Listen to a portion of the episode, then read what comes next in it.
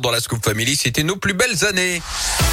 La Terre, la Pierre et vous, cette rubrique que vous retrouvez tous les jours hein, chez nous dans la Scoop Family à 11h50, bah, débarque maintenant finalement. Mon Philippe, rebonjour. Rebonjour. Alors, on va commencer cette rubrique, mon Philippe, avec un mot, d'accord? Un mot qui fait du bien dans cette euh, période un peu compliquée, c'est la solidarité. Et oui, Hein? on en parle beaucoup hein, avec la situation en Ukraine, des dons de vêtements, de couvertures, de médicaments ou de produits Ouais. d'hygiène, des propositions pour héberger des réfugiés ou des initiatives un peu partout qui fleurissent.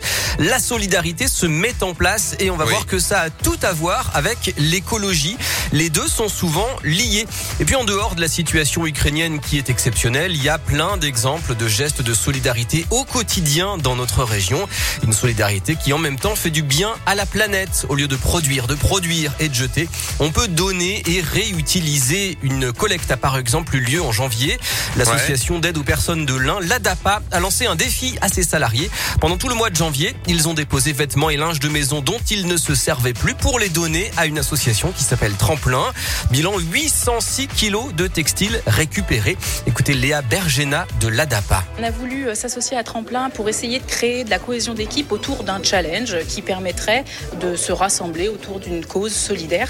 Et euh, on a voulu mobiliser nos 650 euh, salariés de terrain ainsi que nos 40 responsables de secteur et les personnels du siège à récolter le plus de textiles possible. Et ça a été plutôt une, réussite. Même si on a voulu faire ça sur un mois, euh, il arrive encore de nombreux colis euh, encore euh, de textiles. Donc on en a encore qui arrivent et j'espère qu'on va pouvoir arriver à la tonne. On donne et on sait à quoi ça sert et ça c'est important.